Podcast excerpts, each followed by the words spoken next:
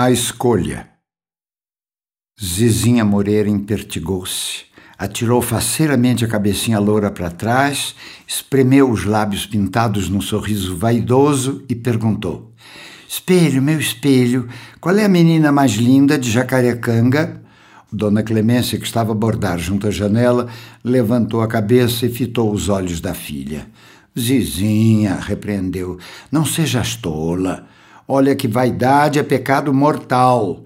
Ainda ontem, na prédica, o senhor vigário explicou. A moça fez um muxoxo, deu uma reviravolta brusca e explodiu. Ora, mamãe, toda a gente sabe que tirei o primeiro lugar no concurso de beleza da Gazeta, então isso não quer dizer alguma coisa?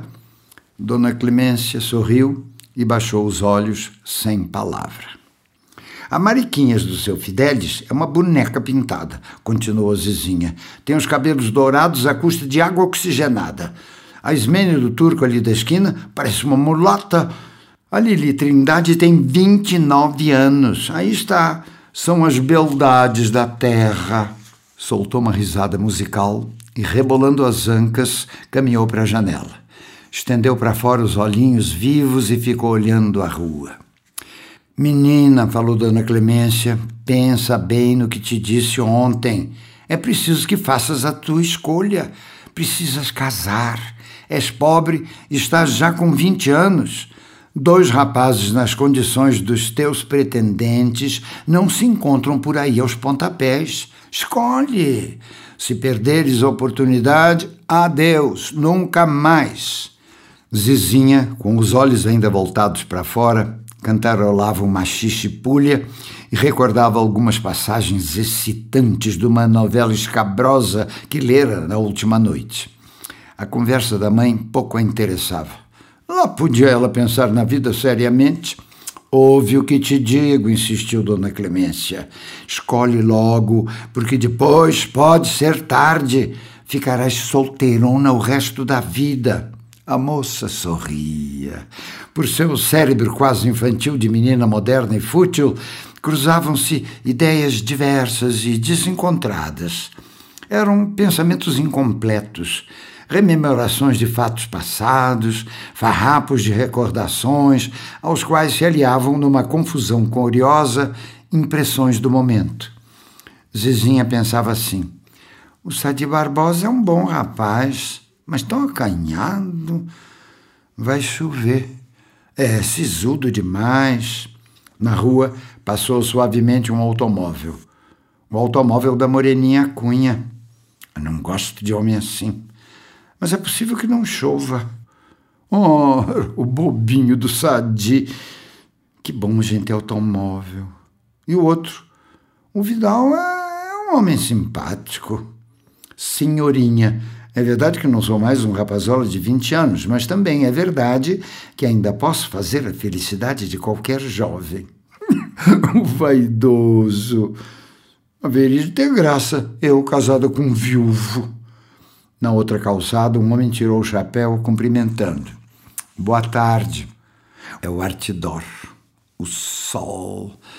Viva o sol! Não chove hoje. É um pobre diabo anda se morrendo de amores pela Lili.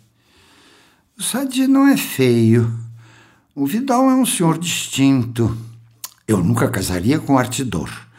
O baile do recreio. O Faeco disse que eu estava linda naquele vestido encarnado. O Faeco é um bom camaradinha. Credo, como o Sadi estava pálido, mal podia falar. Aquele tango o Vidal. Vidal disse que nunca dançou. O Sadi, longe de mim, parecia que estava com medo. O Vidal também não é lá muito desembaraçado. Que dois bobos. Palavra. Ah, não gosto de homem assim. Nesse ponto, os seus olhinhos inquietos pousaram sobre um cartaz que se achava colado ao muro fronteiro. Cine Independência, hoje, hoje, amor cego, formidável. E o solilóquio mental de Zizinha continuou. Amor cego. Hoje eu vou ao cinema. Amor cego? O amor será mesmo cego? O Sadi achava que sim. Disse que amava cegamente. Hoje eu vou ao cinema. Vou com o vestido azul marinho que o tio Martim me deu. Ora, amor cego é coisa de romance. Mas finalmente, qual dos dois? O Sadi? O Vidal? Dona Clemência interrompeu o monólogo interior da filha. É o que te digo, pequena, é preciso que cases. As coisas andam ruins. O gringo da venda mandou-me hoje um recado desaforado. Patife! vociferou Zizinha.